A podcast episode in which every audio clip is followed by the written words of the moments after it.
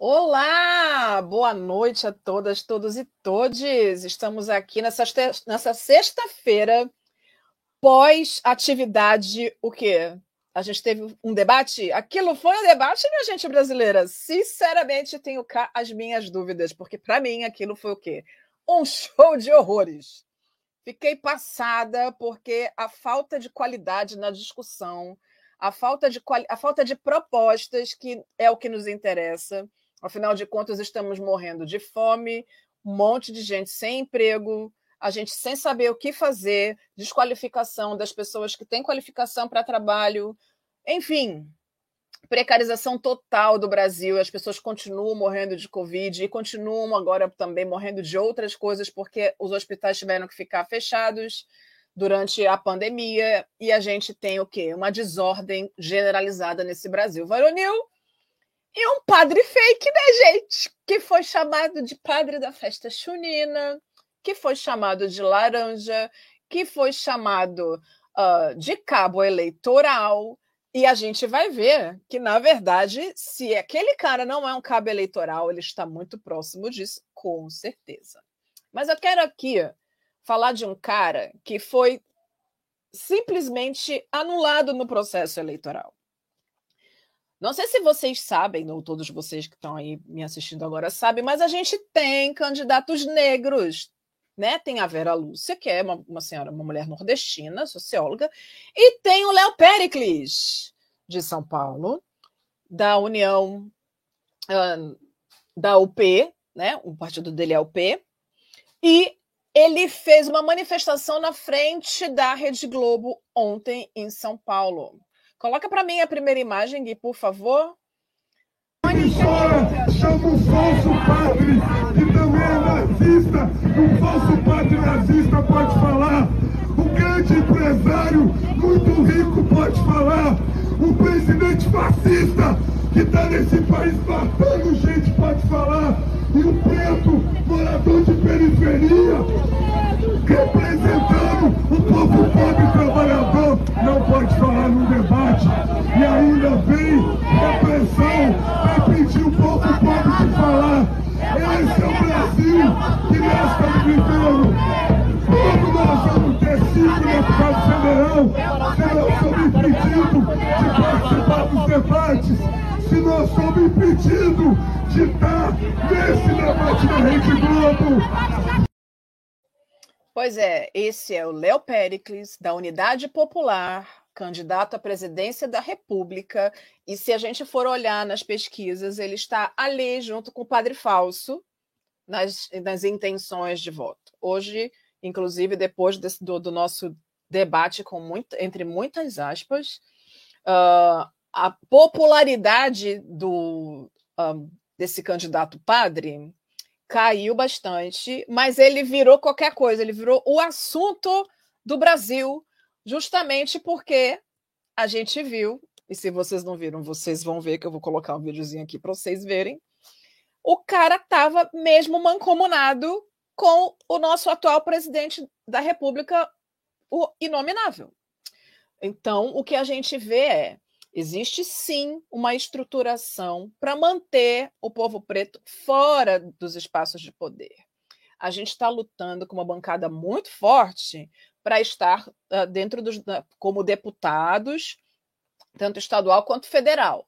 Mas a gente tem uma luta grande porque o sistema empurra a gente para fora o tempo inteiro. Mas Gui, eu queria que você, por favor, colocasse o vídeo que mostra aquele papinho de pé de orelha que tem o, o nosso padre com o presidente atual da República. Por favor, bota aí. Atenção, gente. Libera o estúdio, por favor. 40 segundos para a volta.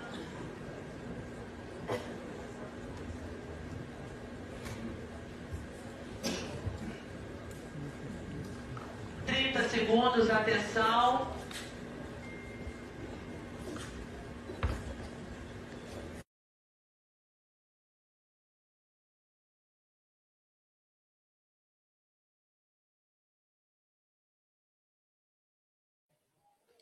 A pergunta que não quer calar.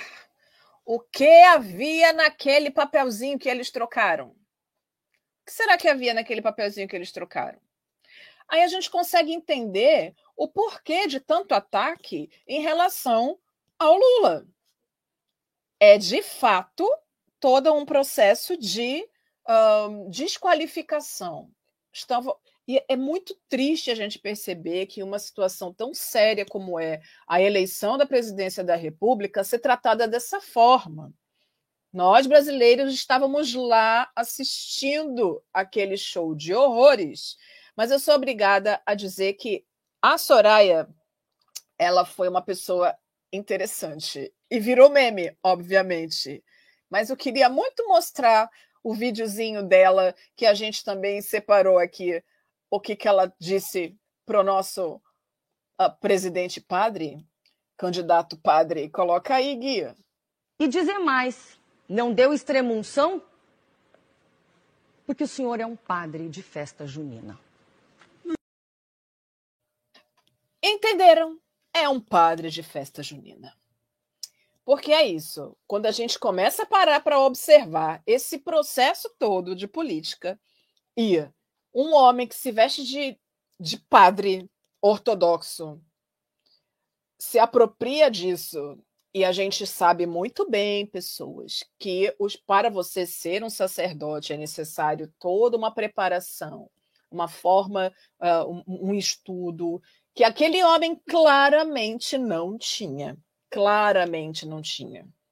É necessário que a gente vá buscar um pouco mais sobre a história desse homem para a gente ter certeza, mas que ele está ali colocado com alguma uh, outra intenção isso é fato.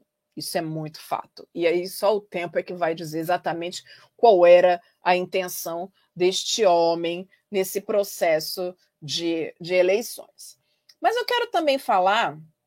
Coloca a próxima imagem, Gui, por favor. É, essa é a imagem uh, do Léo Pericles com a, a galera da, da, da UP na frente da Globo, enquanto acontecia uh, o debate, porque é isso. Quando a gente está falando de dar voz, e aí vamos pensar, né? Que houve a pergunta sobre a cotas e houve a pergunta sobre racismo, e apesar de termos dois candidatos, um homem e uma mulher, negros, capazes de falar sobre esse assunto, eles sequer foram convidados para participar deste terror que foi, mas com certeza eles trariam contribuições muito mais importantes do que as que foram dadas. Fiquei muito grata pelo, uh, pelo envolvimento do Lula no sentido de fazer, ah, de responder a contento aquilo que ele disse, porque uma coisa é fato, ele entende a importância do sistema de cotas. Lula esteve presente na formação da primeira turma de administração da Faculdade Zumbi dos Palmares. E aí eu estava lá e vou dizer para vocês, é uma coisa de fato emocionante. E a importância de ter um presidente da República na formatura de uma turma 100% negra.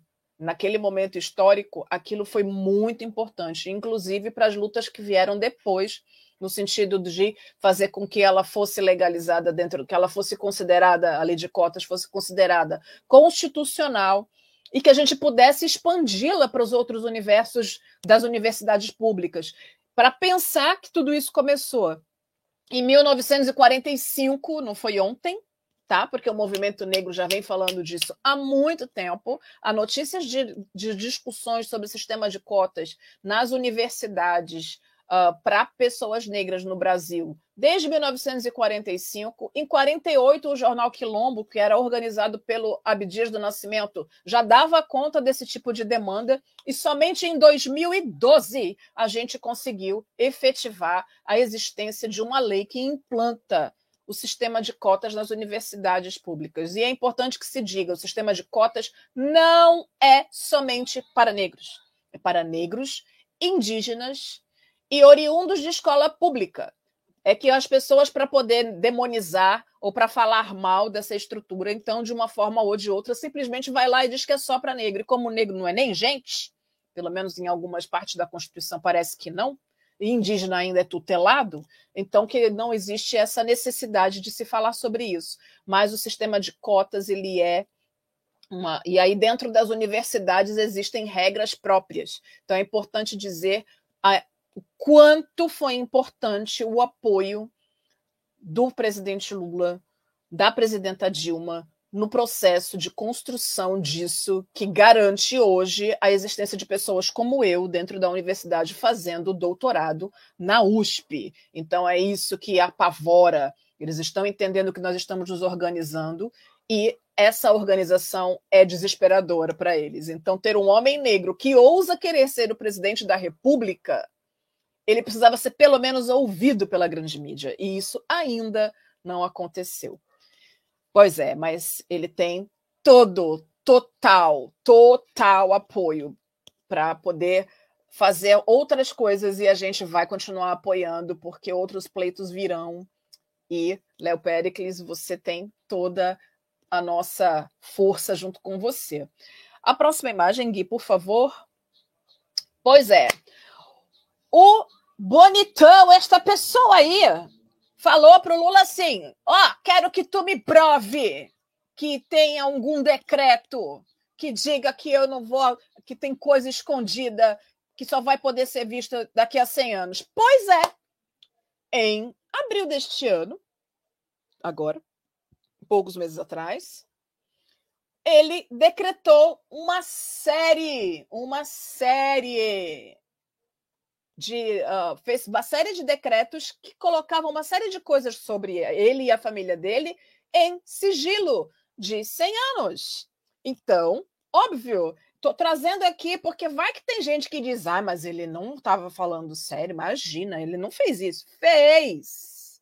Fez sim. Essa notícia saiu, então, no, no, no jornal Estado de Minas.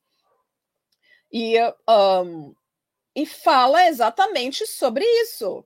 Então, sobre o decreto de 100 anos. Então, em abril deste ano, o Gabinete de Segurança Institucional, o G, GSI, impôs sigilo após uma solicitação do jornal O Globo por meio da Lei de Acesso à Informação, ou seja, existia, existe a Lei de Acesso à Informação. O jornal O Globo solicitou uma informação e o Gabinete de Segurança Institucional disse não. E aí, o que Globo, o Globo pediu? Queria saber uh, informações sobre a relação de entradas e saídas no Palácio do Planalto dos pastores. Sabe aqueles caras que estavam desviando dinheiro da educação? Que estavam fazendo lá o esqueminha lá com os prefeitos para ganhar um dinheirinho por fora? Pois é, esses caras aí. Os pastores Gilmar Santos e Arilton Moura suspeitos de fazer lobby e cobrar propina para intermediar a liberação de recursos do Ministério da Educação. Em resposta, o GSI negou o acesso a essas informações e justificou que a solicitação não poderia ser atendida, pois a divulgação desses dados poderia colocar em risco a vida do presidente da República e de seus familiares. Eu quero entender como que saber do desvio, porque ele está jurando de pé junto que ele não é um cara corrupto, não há corrupção, não houve corrupção no governo desse homem. Então pensemos, se não pode saber o que tem lá ou com que gastaram o dinheiro, para onde foi esse dinheiro, por que, que não pode saber? Não estava acontecendo? Então a transparência existe para isso. A lei de acesso à informação é considerada um avanço na transparência pública do país.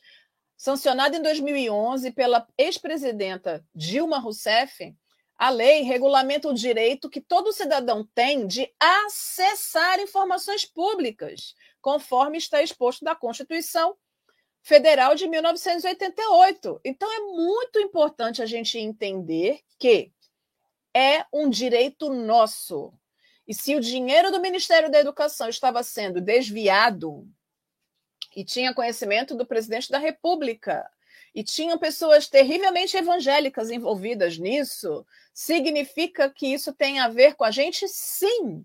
E o, jornalismo, enquanto uh, representante, né, a mídia, enquanto representante da sociedade e tendo a prerrogativa da liberdade de expressão para falar de coisas que estão ligadas diretamente à sociedade, é importante que se tenha acesso, sim.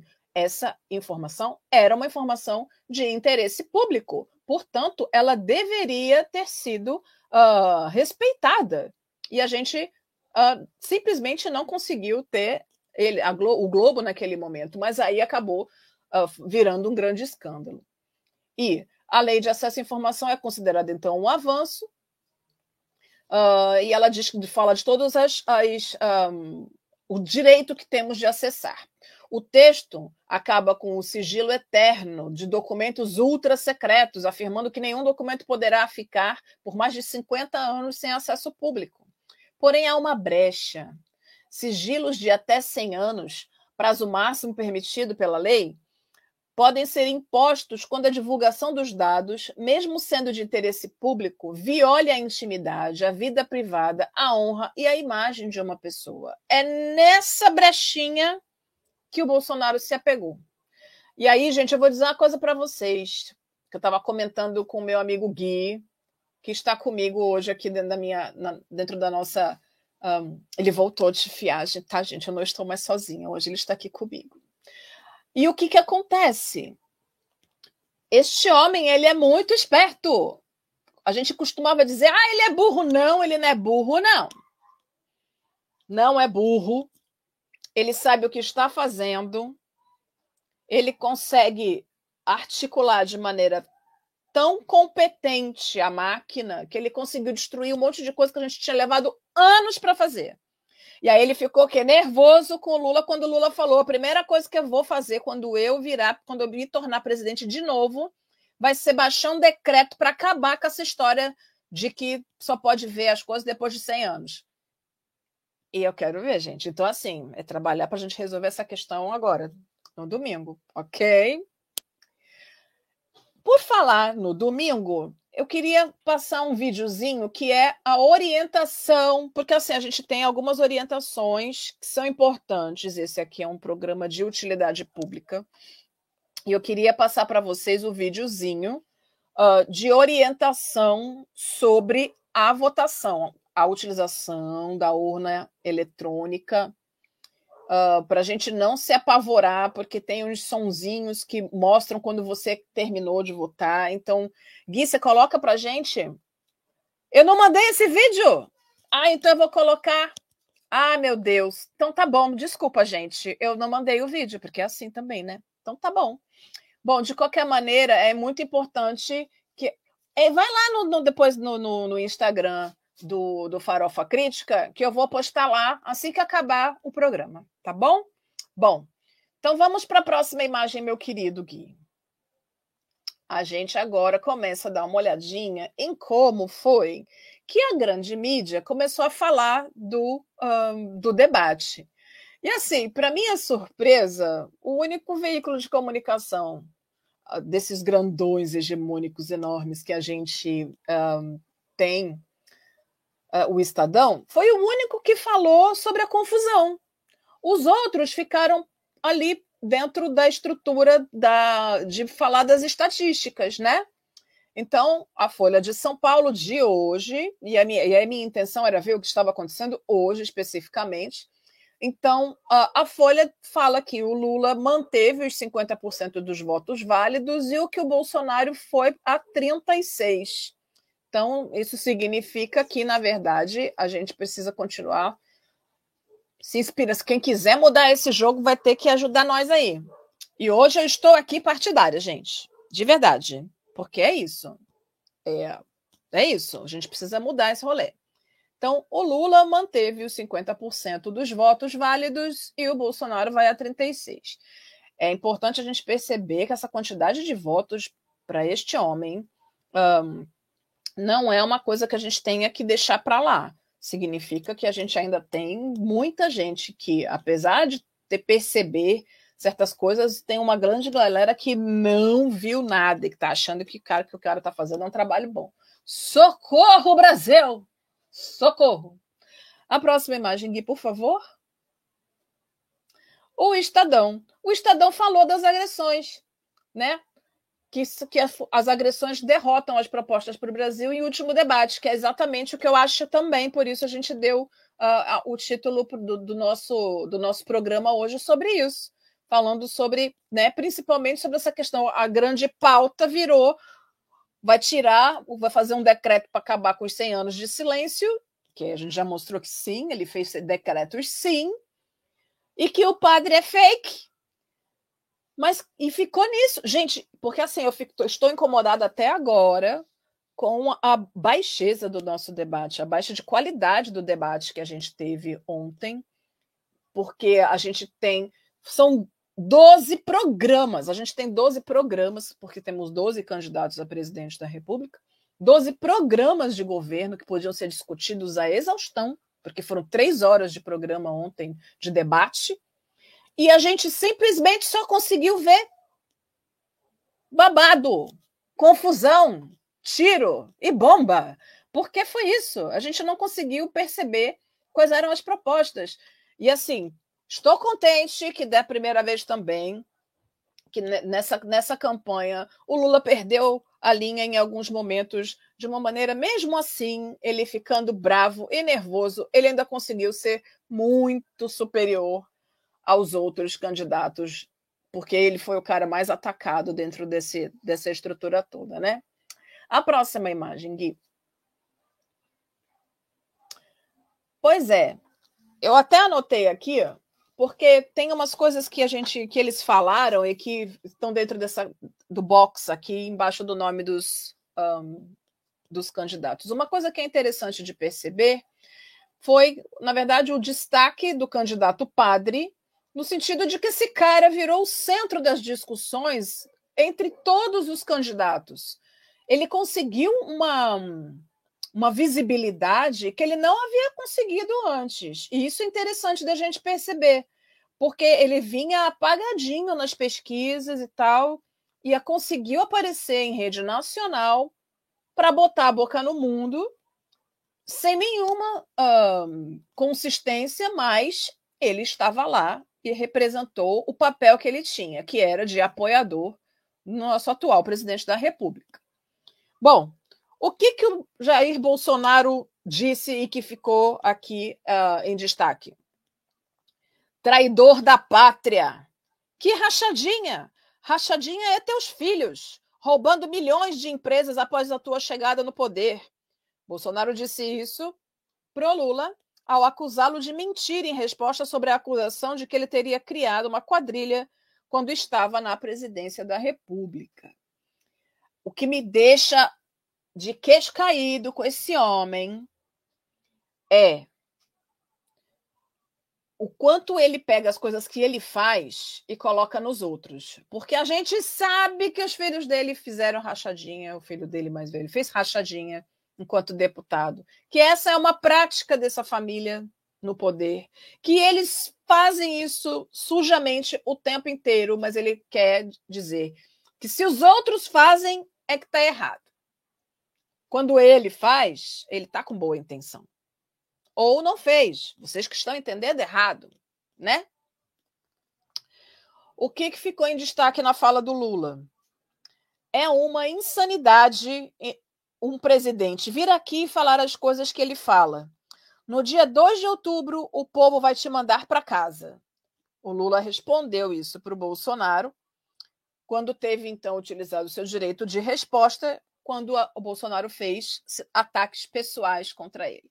E aí eu digo, ele até ficou nervoso, mas ele continuou fofo falando as coisas, gente. Que é isso. Ele ainda foi, ele ainda manteve a linha ali em determinados momentos. Ele perdeu a linha, foi com o padre.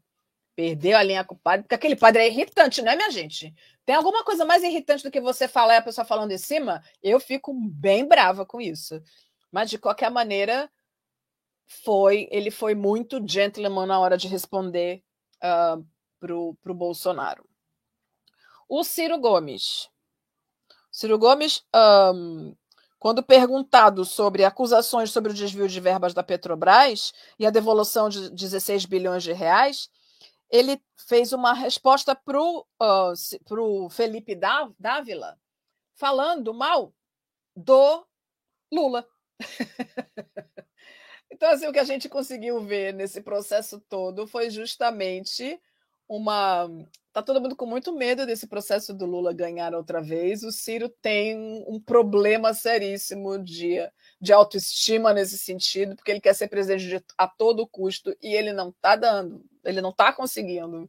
E as respostas que Lula dá para ele, inclusive nesse sentido, são bem interessantes também quando a gente para para observar essas relações.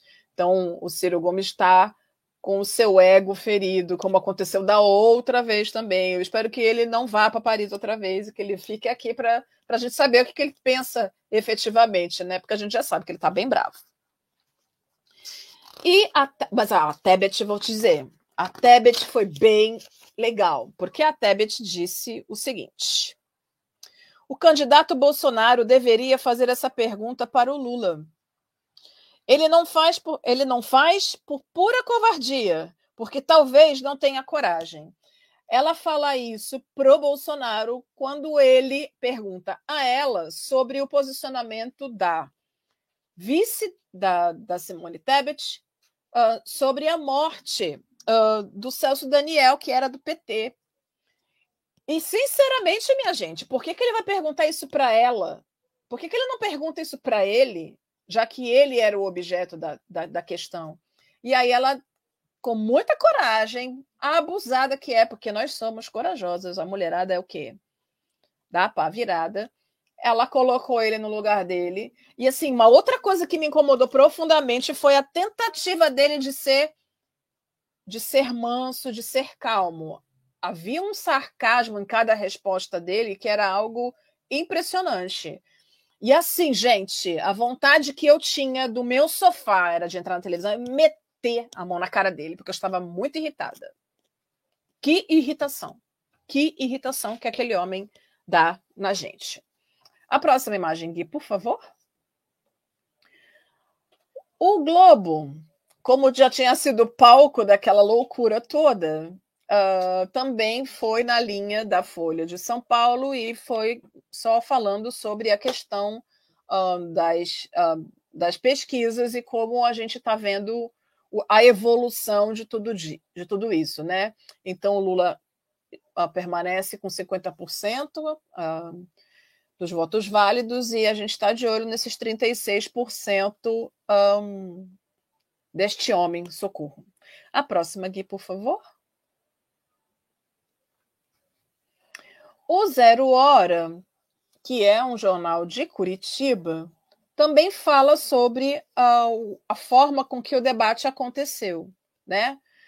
E um debate presidencial histórico, de fato, expôs, a, expôs não só a polarização e agressões, mas como a gente tem uma fissura, uma fratura, na verdade, muito grande dentro da nossa política porque a gente não consegue perceber, uh, e aí é, é entendível a tal polarização, porque, pelo menos na minha visão, no meu entender atualmente, a única pessoa que consegue responder, e não vai ser o melhor dos mundos, não vai ser tudo perfeito, mas a única pessoa que consegue minimamente abrir uma porta de diálogo é quem está no primeiro lugar da pesquisa, né? O, o, o ex-presidente Lula. A próxima, Gui, por favor. Aí eu trouxe aqui a, a, revista Fórum, que tem um jeitinho todo especial da esquerda de fazer as suas matérias, se posicionando, inclusive, mas ela traz a foto do filho do Bozo conversando com o pai e com o padre falso. Estavam no processo orientação. Né? Então, é isso. Ele realmente é um padre de festa junina, um laranja, como disse Lula. E é isso, gente. Candidato a presidente da República. Eu vou falar para vocês. Eu acho que da próximo pleito eu também vou me candidatar, porque já que pode, né? Já que é assim, tá valendo tudo nesse rolê, a gente tenta. Meu querido Gui, eu acho que esta é a nossa última imagem. E assim, eu quero dizer para vocês que, primeiro, obrigada para quem estava aqui com a gente nessa sexta-feira.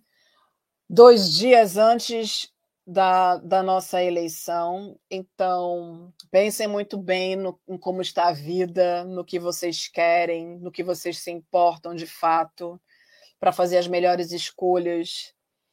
As melhores escolhas hoje, elas podem não ser perfeitas, mas a gente precisa minimamente ter em mente que a gente precisa de alguma melhoria, ou que a gente pare de perder, que as pessoas parem de morrer, que parem de, de fazer, de desmatar, que parem de matar os indígenas, que protejam a natureza, que protejam as nossas fontes de água, que deem valor à ciência, que deem valor às pessoas brasileiras.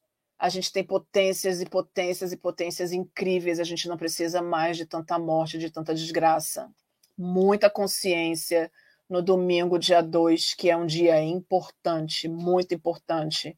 E se por um acaso você não sabe ou acha que fazer política é uma coisa chata, eu quero que vocês entendam que a política ela faz parte da nossa vida na hora que a gente acorda até a hora que a gente vai dormir. Ela nos atravessa mesmo que a gente não queira.